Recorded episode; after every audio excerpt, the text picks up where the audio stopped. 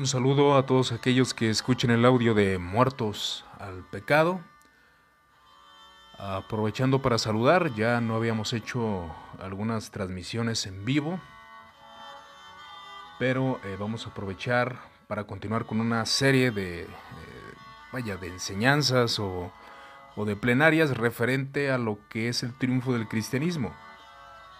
Eh, ya anteriormente hemos subido eh, tres videos al canal referente a este tema, basado en distintos libros, y uno de ellos es del, ah, de hecho se llama El triunfo del cristianismo, de un estudioso llamado Bart Herman.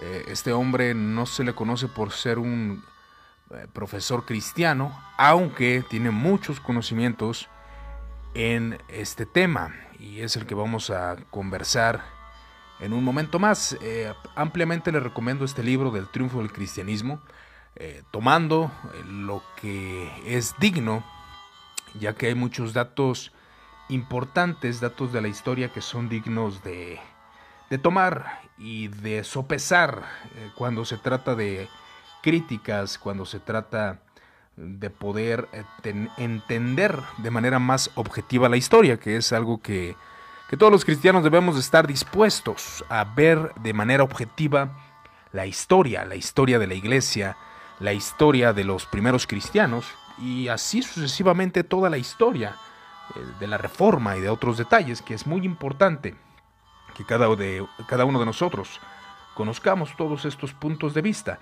Vamos a ver lo que es el tema 4 y este tema trata de la persecución, del inicio de la persecución a la iglesia y también del cese de la persecución. ¿Por qué motivo se comenzó a perseguir a los cristianos? Había una causa, había un, un pensamiento en las personas, las cuales obviamente actuaban en contra de los cristianos. A los cristianos se les consideraba como problemáticos y por ese motivo eh, se les perseguía a los seguidores de Jesús. Eh, primera de Pedro, una de las primeras joyas cristianas, eh, muestra cómo la persecución se desató en el primer siglo.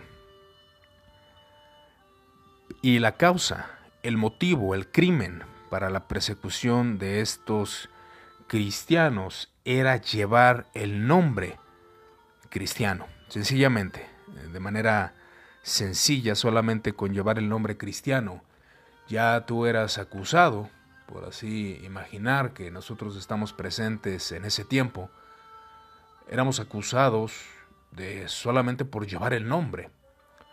Pero aquí es de considerar y de ver qué era lo que ocurría. Si en la persecución de los cristianos en el primer siglo fue de manera masiva, eh, cosa que según datos históricos, según muchas personas, no fue de manera masiva, como vemos en las películas.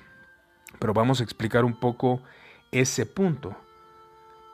La persecución a los cristianos comenzó desde el seno familiar, ya que el no pertenecer a la tradición, el no pertenecer a la cultura pagana, ahí es donde ya se estaba teniendo el rechazo, el rechazo a la familia y a Roma, dos, mm, dos eh, círculos importantes en la vida del ser humano, tanto como la familia como el Estado, dos puntos importantes que el cristianismo tenía considerado como importantísimo, como sumo, pero también eh, las personas, aquellas que eran del círculo pagano, sabían que la familia debería de estar de acuerdo en todo, el Estado debía estar de acuerdo en todo, y eso era bastante importante para Roma.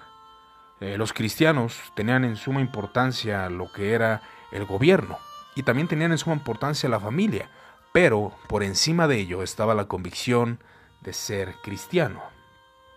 Cuando empezaban a rechazar a su familia, y esto era real, a pesar de que las escrituras mandan que el hombre honre a su familia. Muchos cristianos eh, de alguna forma se separaban del seno familiar y por ende eran atacados de manera verbal. Ese era el primer ataque de la persecución. Estas personas eran consideradas los cristianos como antisociales, sospechosos de nefastas eh, porquerías, según algunos comentan. la persecución se desató y un hombre llamado Plinio, que era un gobernador romano de la provincia de Bitinia, de Ponto, de Ponto, al noreste de Asia Menor. Plinio era, eh, escribió una carta al emperador Trajano, estamos hablando aproximadamente del año 110 al 113, y ahí se comienzan a ver muchos textos con referencia a los cristianos. ¿Cuál era el motivo por el cual eh, los cristianos eran perseguidos? Pero algo que cabe enfatizar que en este tiempo, del 110 al 113, los primeros 80 años, 90 años, 100 años del cristianismo, no era prohibido, no había una ley establecida para la persecución a los cristianos. Esto comenzó a desatarse como algo informal, como algo que no era eh, razonable en ciertos aspectos el ser cristiano. Y aquí eh, Plinio menciona con referencia a Trajano el, procedimiento judicial contra los cristianos y las exposiciones de las respuestas del emperador Trajano. Ah, Plinio no estaba seguro de cómo debería de actuar a su trato para con los, no para con los cristianos. Eh, ¿Cómo deberíamos de tratarlos? No tengo idea. Y escribe la siguiente manera. Es mi costumbre habitual, mi señor, referirme a usted todas las preguntas todas las preguntas que me hacen dudar. ¿Quién puede guiar mejor mis pasos vacilantes e instruir mi ignorancia? Nunca ha asistido a audiencias sobre los cristianos. Así que no estoy enterado de lo que generalmente se castiga, investiga y en qué medida. El énfasis importante en esta parte es de que no había todavía una ley que prohibiera que los cristianos eh, o más bien que el cristiano fuera asesinado, que fuera perseguido. No había leyes establecidas, no era un decreto imperial, pero sí se tenía en una estima extraña a estos cristianos, ya que su proceder no era correcto, según argumentaban los, los paganos. Había pocos juicios, no eran juicios masivos. Eh, realmente era extraño ver que un cristiano fuera asesinado. Era de manera extraordinaria cuando los cristianos en este tiempo, estamos hablando de 100 años, del año 100, eh, del año 110, donde los cristianos eran asesinados, es verdad, pero no era de manera masiva. Eso va a ocurrir después, después de la persecución, hablando de que los cristianos eran minoría en cuanto a referencia a los paganos, eran pocos, no eran tantos. ¿Cómo deben de ser castigados los cristianos? Se, se, argumentaba. Había ausencias de leyes para castigar a estos. Todo era una idea que se les ocurría al momento. Si la persona confesaba, le daba a la persona la oportunidad de retractarse bajo amenaza de ejecución. Todos los crímenes eh, que eran contra el Estado, eran considerados como crímenes terribles, estos no había oportunidad de retractarse. Eh, no estoy diciendo que sea algo aparentemente bueno de parte del imperio, pero la realidad es de que a este crimen de ser cristiano, que aún ni siquiera estaba legalizado por las leyes o mostrado por las leyes de que era un crimen, eh, que debía de ser castigado de ciertas formas, pero algo que se estipulaba y se conocía acerca de estos juicios era de que solamente negaran, negaran ser cristianos y no les vamos a hacer nada. Aparentemente era un acto de benevolencia para con estos hombres. Y si se seguía la obstinación, se les ejecutaba por oponerse al poder imperial.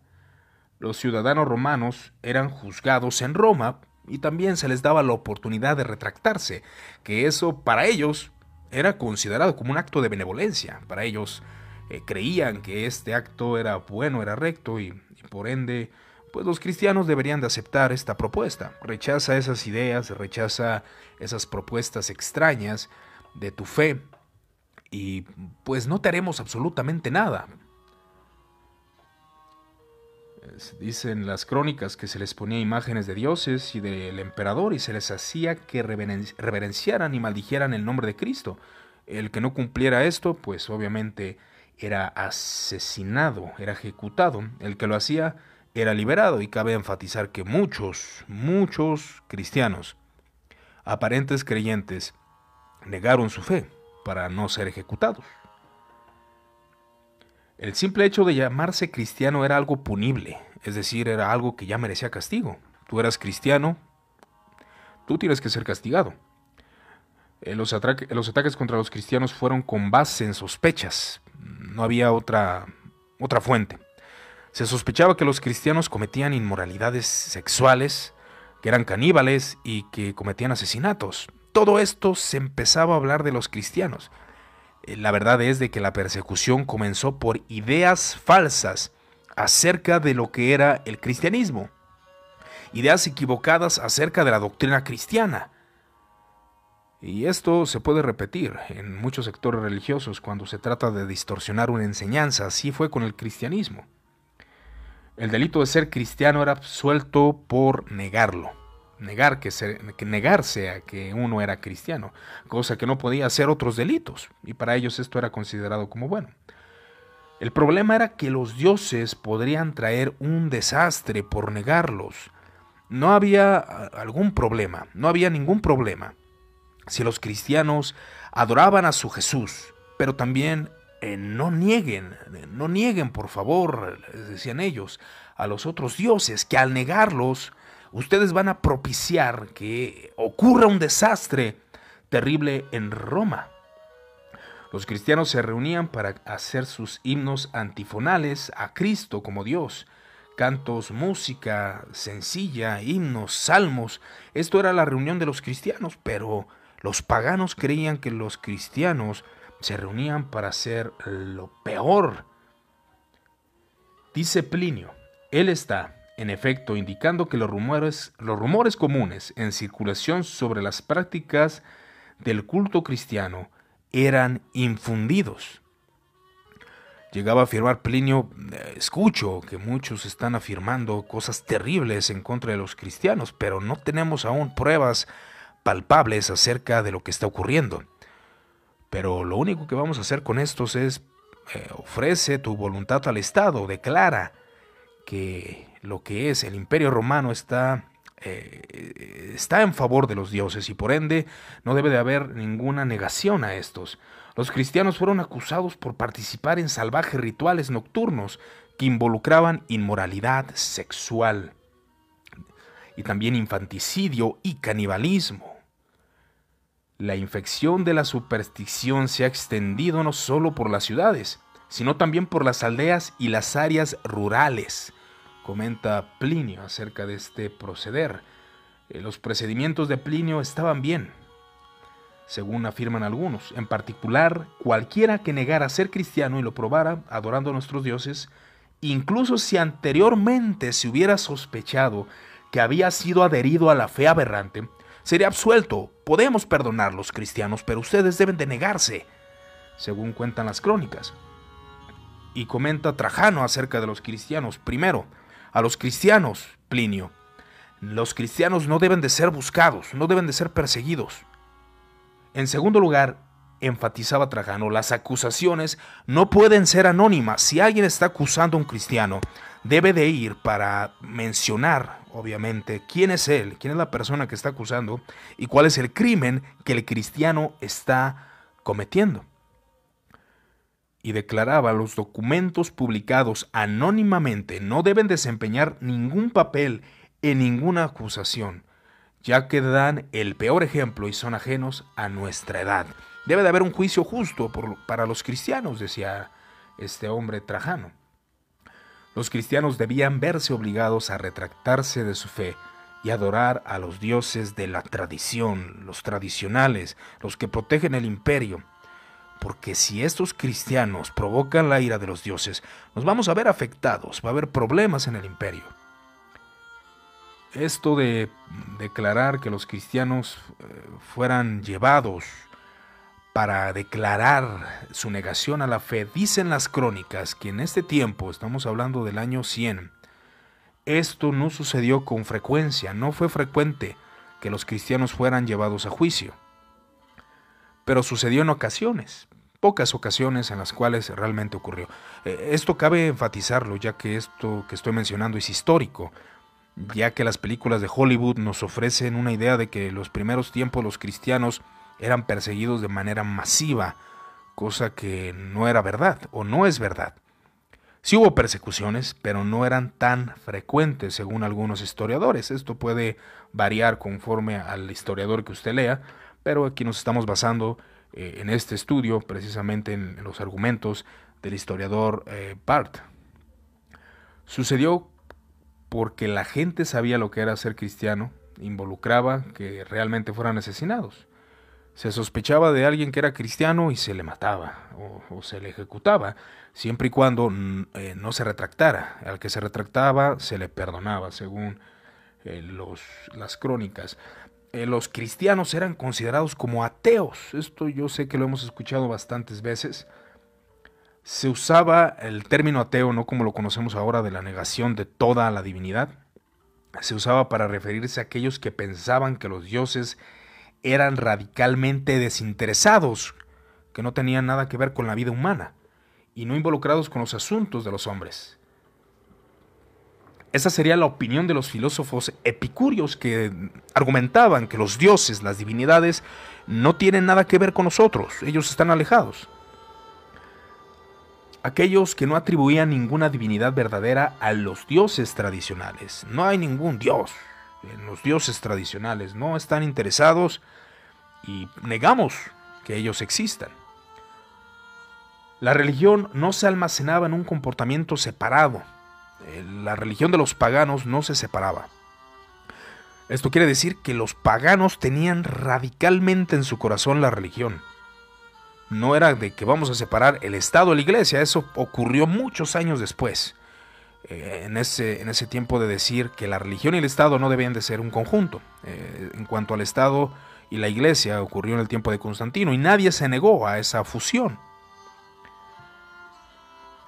La vida política, la vida social era parte de la religión.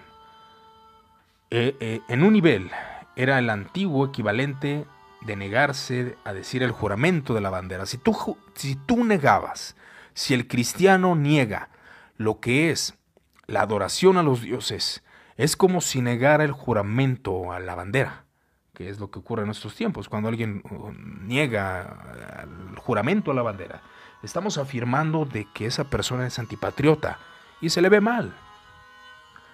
Los dioses podrían dañarnos, es necesario que todos adoremos a los dioses para que estos no nos dañen. Una apologeta del primer siglo comenta, piensan que los cristianos son la causa de cada desastre público, de cada aflicción con la que se visita a la gente. Si el Tíber se eleva hasta las murallas de la ciudad, si el Nilo no envía sus aguas sobre los campos, si los cielos no dan lluvia, si hay un terremoto, si hay hambre o pestilencia, enseguida el grito es fuera los cristianos con el león. Cipriano, también un conocido cristiano, fue sentenciado a morir por la espada. La oración se llevó a cabo de inmediato. Cipriano fue decapitado. Su crimen, negarse a adorar a los dioses de Roma. Tertuliano indica que las acusaciones incluso habían sido marcadas por los cristianos para incluir no solo el asesinato, sino también el canibalismo. Monstruosos de iniquidad, estamos acusados de observar un rito sagrado en el que matamos a un niño pequeño y luego comemos eso, en el cual, después de la fiesta, practicamos el incesto. Los perros, nuestros proxenetas, en realidad, volcando las luces y dándonos la vergüenza de la oscuridad para nuestras lujurias impías. Esto es lo que se nos impone constantemente y lo cual es una mentira. Se reconocen entre sí por señales y signos secretos. Apenas se han encontrado cuando se aman en todo el mundo unidos en las prácticas verdaderas de la religión de las lujurias, se dice del cristianismo. Indiscriminadamente se llaman hermanos y tienen relaciones entre ellos. Fornicación, madres, hermanas, hermanos tienen relaciones sexuales al azar. Se reúnen para una fiesta todos sus hijos, hermanas, madres de todos los sexos y edades. Pasiones incestuosas copulan en unión al azar. No es simplemente el congreso sexual de consentir que adultos y niños están ahí. Esto afecta, afecta la ética del de Cecilio, un niño pequeño es cubierto de harina, el objeto es engañar a los incautos y comérselo. Eso es lo que declaraban estas personas acerca del cristianismo. Es importante que cada uno de nosotros entienda que las reuniones en ese tiempo eran reuniones prácticamente de, noche y se hacían en edificios, en casas, eh, las cuales eh, no eran, en la esquina de la calle. Eh, era muy difícil encontrar un templo, realmente esto no era, no había esos templos que los cristianos pudieran reunirse, ellos lo hacían en casas, en lugares oscuros, hasta en cuevas. Estas reuniones ocurrían en la noche, como vuelvo a insistir, ya que muchos trabajaban, y recordemos que en ese tiempo no existía la semana como ahora, que el domingo se descansaba, y prácticamente en la noche era cuando los cristianos comenzaban a reunirse. Cualquier reunión debería ser fuera del horario laboral, y esto daba muchas sospechas. ¿Por qué motivo los cristianos se reúnen de noche? La afirmación de que había relaciones incestuosas era porque los cristianos se llamaban hermanos y hermanas y practicaban lo que es el beso santo. Y los paganos declaraban cómo es posible que hermanos besándose en la oscuridad. ¿Qué es eso? En cuanto a la acusación de los cristianos estaban matando bebés, comiéndoselos, seguramente era por la afirmación que decían que en la cena del Señor bebían la sangre y comían la carne del Hijo de Dios. ¿Estaban comiendo un niño? Obviamente no. Pero las acusaciones de los paganos atacaba la verdad cristiana. Los romanos lo único que buscaban era de que estos cristianos entraran en sí. Deja esa religión que niega a los dioses. Los cristianos se negaron. No quisieron adorar a otros dioses. En el siglo III se hizo un asunto de todo el imperio de erradicar el cristianismo pasó de ser una pequeña irritación a un problema mayúsculo. Pero aquí es donde ya enfatizamos un tiempo donde la persecución no era tan común, pero sí había persecución. Pero ya cuando los emperadores romanos empezaron a patrocinar lo que es las persecuciones, fue después en el primer siglo, eh, después del primer siglo, ya que en el primer siglo las persecuciones eran minúsculas. Por ejemplo, tenemos un caso muy conocido que es el caso de Nerón. El caso de Nerón afirma que él persiguió a los cristianos, pero realmente no los persiguió por su fe, sino al contrario, solamente buscó un chivo expiatorio para que pudiera él ser librado de las acusaciones las cuales se les estaba afirmando a Nerón, ya que era realidad. Nerón quiso construir una nueva Roma y mandó quemar lo que fue el imperio, quemar Roma. Entonces fabricó este chivo expiatorio. Los cristianos notoriamente son depravados, ellos odian a la humanidad y quieren quemar todo, mandar a la gente al infierno. Eh, los cristianos fueron la solución perfecta para la acusación que Nerón estaba teniendo. Así que el odio de la raza humana que tienen los cristianos, bueno, la, gente los odia, la, gente los detesta y ellos odian a la raza humana. Entonces, vamos a acusar a estos hombres que relativamente se conoce que eran pocos, pocos seguidores los que en verdad estaban en Roma.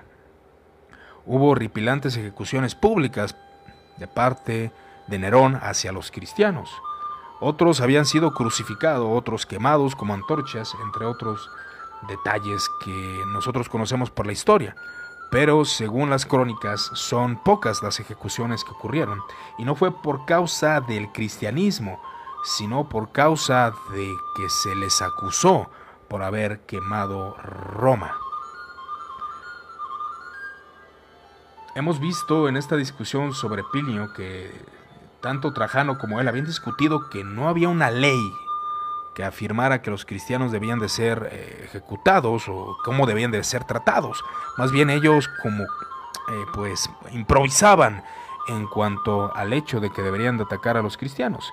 Nerón técnicamente no procesó a los cristianos por ser cristianos, no fue la intención de Nerón. Él los ejecutó por cometer el incendio provocado, como vengo insistiendo.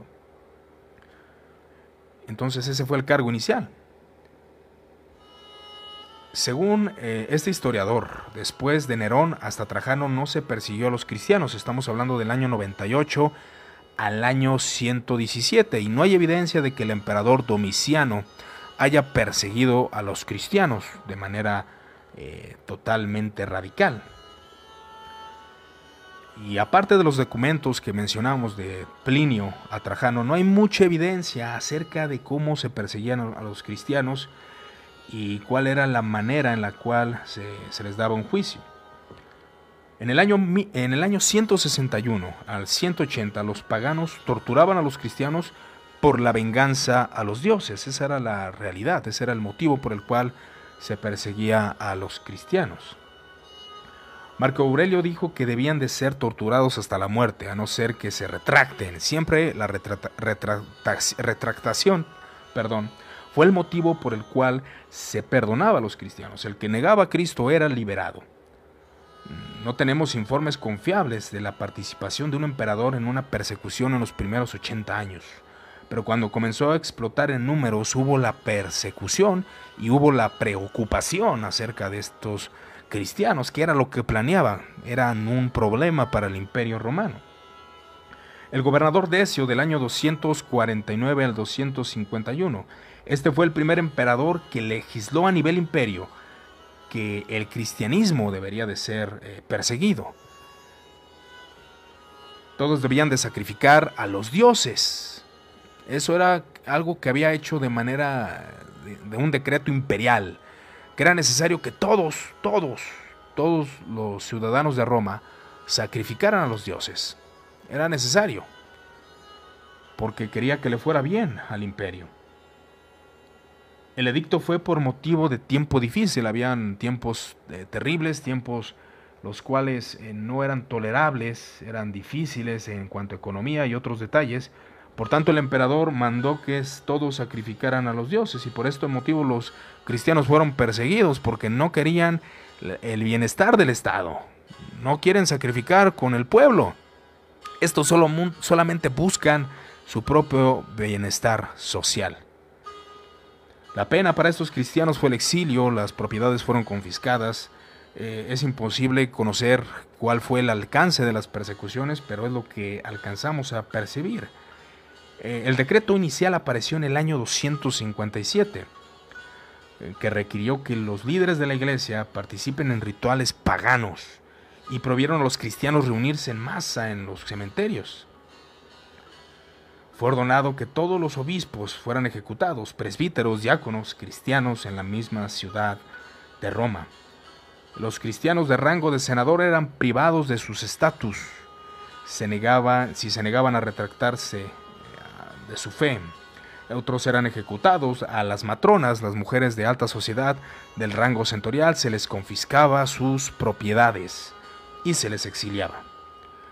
A los miembros de la casa imperial también se les confiscaba sus bienes y se les reclutaba para trabajar en propiedades imperiales. El hijo de, este emperador, que es Galienio, él dijo lo siguiente, él sin embargo rescindió la persecución de los cristianos, más bien él, él detuvo ya la persecución, Galenio, Galieno, perdón. La iglesia disfrutó de una paz de 43 años, ya que creció a pasos agigantados a fines del siglo III. Pero después de esto llegaron los peores momentos con la gran persecución bajo el emperador Diocleciano. Aquí cabe enfatizar que la persecución más terrible, la persecución que es considerada como la más fuerte, fue la de Diocleciano, que fue del año 284 al año 305 puede haber sido impulsado esta persecución a la acción de la polémica de un filósofo neoplatónico llamado Porfirio, cuyo libro contra los cristianos fue visto por los intelectuales cristianos posteriores como el asalto de la fe, mejor informado y más serio jamás emitido desde la pluma pagana. Este hombre estaba muy informado acerca de la teología cristiana y hizo un ataque a esa teología. Diocleciano conocía a Porfirio y lo había escuchado dar conferencias en Nicomedia, donde mantuvo su residencia oficial y por este motivo fue persuadido a que los cristianos cometían graves atrocidades. Diocleciano cometió y emitió su primer edicto en el eh, año 303, el mes 24 de febrero. Todas las religiones o más bien toda la religión cristiana y todas las reuniones fueron declaradas ilegales. Los lugares de culto cristiano deberían de ser destruidos. Las escrituras cristianas debían de ser entregadas al emperador, al rango superior.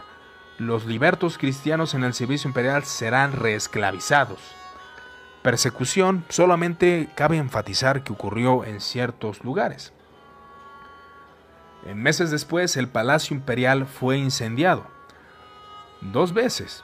Los cristianos fueron acusados y el segundo decreto apareció en el verano del 303 ordenando el arresto del clero cristiano. En movimiento de ese año se hizo un decreto que los obispos que sacrificaran a los dioses serían liberados. El cuarto fue más severo, este fue el decreto más pesado, más terrible, que fue en el 304. Todos en el imperio debían sacrificar. Algunos cristianos huyeron, otros fueron encarcelados, otros torturados y otros llevados a la muerte. Sabemos que el edicto de Milán fue el edicto que ya terminó con lo que es la persecución a los cristianos, que fue en el año 313. Esto fue por el hombre ya tomado en cuenta en, estos, en esta serie de audios que fue Constantino y Licinio, que fueron los que enfatizaron que los cristianos no deberían de ser perseguidos. Según los historiadores, cientos de personas, cientos de cristianos fueron perseguidos, pero no miles. Muchos cristianos vivieron de la cuna a la tumba sin ningún problema. La persecución fue raramente. Y la paz y la tranquilidad es algo que no se toma en cuenta en los libros de historia y raramente se toma en cuenta por ende, pues no es muy común que se diga que no, que no hubo tantas persecuciones entre el pueblo cristiano. También cabe enfatizar, cuando los cristianos eran atacados no eran como ovejas al matadero, realmente respondían. Y esto da entrada a los apologistas, que son aquellos que comenzaron a defender la fe. Pero ¿en qué sentido defender la fe? Ellos querían tomar en cuenta la inteligencia para mostrarle a los paganos que no eran las personas de las cuales se le estaba acusando. El término griego apología eh, no significa lo siento, significa defensa. Se refiere a una defensa razonada de los puntos de vista personales, filosóficos o religiosos.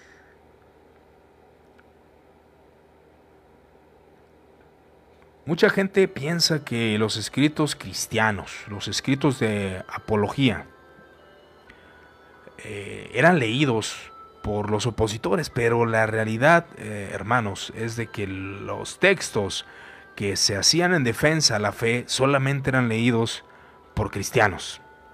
Los cristianos eran los que eh, realmente los leían y los gustaban, pero era bastante extraño que un emperador, que un gobernador leyera lo que los cristianos habían, eh, lo que habían propuesto en sus cartas. Las defensas cristianas de los siglos segundo y tercero, sin embargo, no fueron pensadas o leídas por extraños, solamente por cristianos, eran literatura privilegiada, escrita por cristianos para otros cristianos con el fin de proporcionar apoyo moral y razones intelectuales a la fe, pero solamente eran leídos por cristianos. Y eso pasa en este tiempo también podemos ver que muchos son apologistas, pero aquellos que gustan la literatura apologista son aquellos que son cristianos. Muy rara vez alguna persona que no sea cristiana va a leer los, las defensas de la fe, que lo pueda ver y puede que se convierta. Y esto de la defensa de la fe se basa en Primera de Pedro capítulo 3 versículo 15 que dice, y estad siempre preparados para presentar defensa con mansedumbre y reverencia ante todo que os demande razón y esperanza de la que hay en vosotros. Los cristianos intelectuales tuvieron que eh, proceder, que actuar. En el siglo II comenzaron a hacer defensas escritas. Justino Mártir en Roma, Antégoras en Atenas, Tertuliano en Cartago, Minucio Félix en Norte de África y Orígenes en Alejandría y estos comenzaron a trabajar en ello para poder mostrar la verdad de la fe cristiana. Entonces los cristianos eran acusados como ateos por la superstición de los paganos. Celso creía que la imagen solo era una representación y muchos apologistas cristianos. Esto se mantuvo en una batalla con Celso, que fue uno, un, exponente, el cual siempre atacó el cristianismo y consideraba el cristianismo como una religión ridícula de ignorantes. Y un apologista es, comúnmente se atacaba a los paganos de que ellos adoraban a la imagen y Celso decía no, la realidad es que, de que la imagen solamente es una representación, no el Dios en sí, como muchos paganos. El argumento de los cristianos les parecía ridículo sobre adorar imágenes porque ellos decían nosotros no adoramos a las imágenes, eh, las imágenes solamente son una representación de los dioses, según argumentan ellos, aunque la realidad es de que muchos paganos se adoraban a las imágenes o se la tenía como objetos sagrados. Los cristianos ante el imperio romano fueron declarados como personas inmorales. Los cristianos se comprometieron con normas éticas realmente extraordinarias y estaban muy orgullosos de ellos. Estaban lejos de la impropiedad moral. Los apologistas declaraban eso, nuestra moralidad está a favor del ser humano y a favor del imperio. Nosotros rechazamos el adulterio, rechazamos toda inmoralidad sexual. Nuestro moral de estándar es demasiadamente alto. No es una licención lo que nosotros hacemos. Eso declaraban. Y, de hecho algunos cristianos insistían en que el sexo conyugal debía ser restringido solamente para procrear, como dice Antégoras. Y algunos cristianos se mantuvieron vírgenes porque consideraban el sexo como impuro. Entonces la acusación es evidentemente falsa por la cual la persecución comenzó a atacar a los cristianos. Y decían eh, los cristianos que en respecto a los bebés, los apologistas insistieron que ellos estaban en contra del aborto y en contra de toda maldad. ¿Cómo es posible que se les acuse de que los bebés eran comidos? Justino y otros apologistas, en cualquier caso, estaban firmemente convencidos de que los detalles de la vida de Jesús habían sido predichos por los profetas de la Escritura siglos antes que naciera. Esto es importante considerar. ¿Por qué motivo la religión cristiana era perseguida? Todos en el mundo antiguo le daban validez a la antigüedad, le daban gran valor a lo antiguo. Las antiguas costumbres fueron seguidas porque fueron probadas y verdaderas. Habían trabajado durante siglos, mentalizado, eh, llenándose de filosofía, para que una novedad desplace la antigüedad es algo absurdo.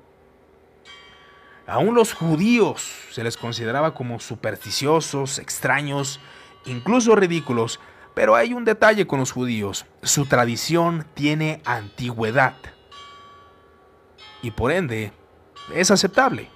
Pero los cristianos, estos cristianos son novedosos.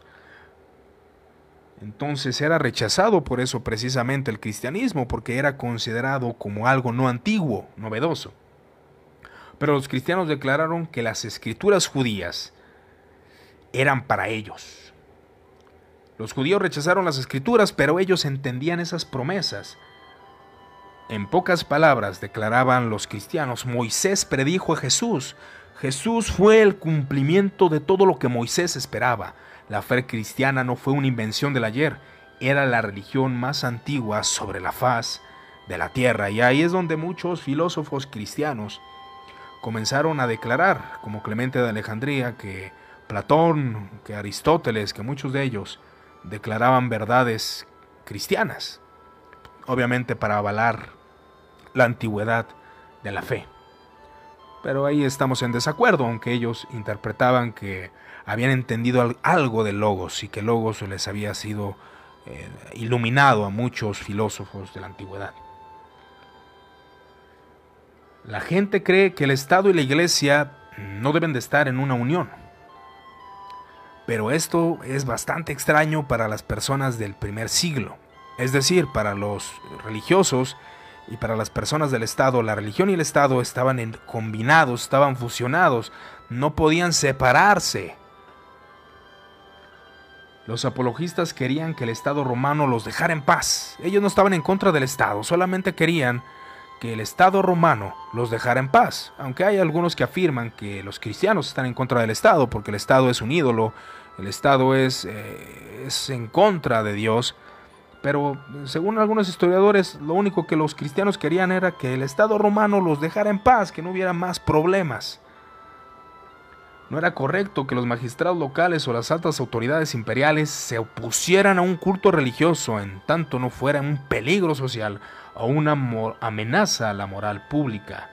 La fe cristiana es un código moral alto. ¿Por qué nos persiguen? Por tanto, idearon la noción de la separación de la Iglesia y el Estado. Esta era una opinión que tenía mucho sentido para los cristianos de todo tipo.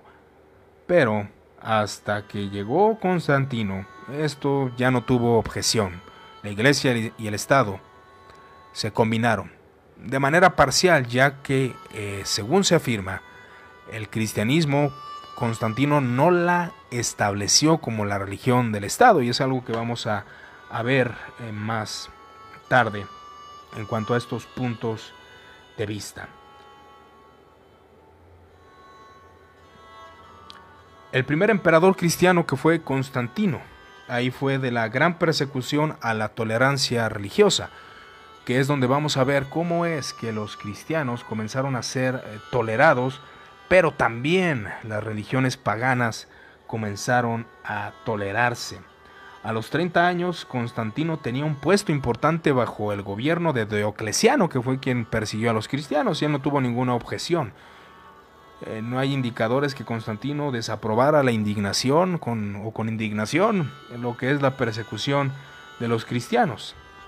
Y también sirvió bajo Galerio, que fue otro personaje que persiguió a los cristianos. El padre Constantino, Constancio, no tenía interés por la persecución de la fe cristiana. Él era enotista, él sobre, exaltaba a un dios sobre todos los dioses, pero a él no le interesaba la persecución y Galerio emitió un edicto de tolerancia en el año 311 sobre el cese de la persecución. Galerio persiguió a los cristianos por ser partidarios de los dioses, o por no ser más bien partidarios de los dioses. En un documento Galerio argumenta que había abogado por la perspectiva, ya que eh, Galerio estaba a favor de los dioses paganos y tanto los cristianos rechazaban esta idea, y dice lo siguiente Galerio, para la ventaja y beneficio de la nación, porque los cristianos habían abandonado las convicciones de sus propios antepasados y se negaron a seguir el camino recorrido de generaciones anteriores. El punto era hacer volver a los cristianos a la enseñanza de los antiguos.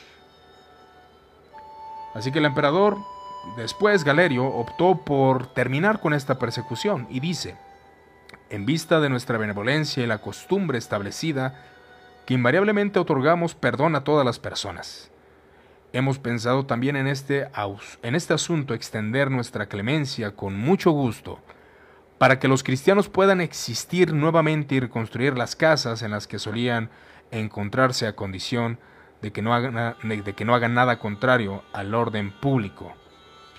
Esto no fue una conversión, pero sí fue una manera sutil de reconocer que estaba equivocado Galerio. Esa fue una realidad. Galerio reconoció de alguna forma que estaba equivocado por la persecución a los cristianos. Lo que es conocido como el emperador Maxim Daya persiguió a la iglesia en venganza después de la conversión de Constantino, después de la batalla del puente Milvio, donde fue que perdió este hombre. Licinio y Constantino quedaron en el poder al terminarse la tetarquía, que era que consistía en cuatro personas que gobernarían pero eh, esto se terminó y se unieron en un solo gobierno, lo cual dio cavidad a un solo gobierno romano. Licinio se casó con la hermana de Constantino llamada Constancia. Los dos se unieron y terminaron la persecución. Aquí surge el edicto de Milán, escrito en Bitinia, y manda a los gobernantes que no se persiga a los cristianos. Se proclamó tolerancia a todas las religiones. Constantino no impuso lo que es la religión cristiana. El primer edicto en reconocer la libertad de creencia y la libertad de conciencia fue en el año 313. Hasta aquí dejamos esta parte de lo que es el triunfo del cristianismo. Como podemos ver, las persecuciones eh, llevaron a que los cristianos defendieran su fe y de hecho muchos cristianos intelectuales comenzaron a trabajar para poder defender. Pero estos escritos solamente eran leídos por la iglesia. Pero ya hemos escuchado en la primera sesión cómo fue la conversión, de aparente conversión, como algunos dicen, que no es bastante certero saber si Constantino se convirtió o no.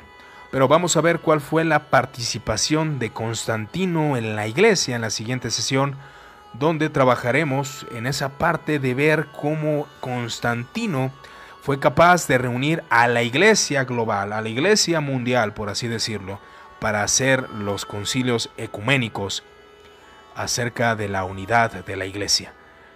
Eh, les doy gracias por su atención, que tengan una excelente noche y que Dios eh, los bendiga.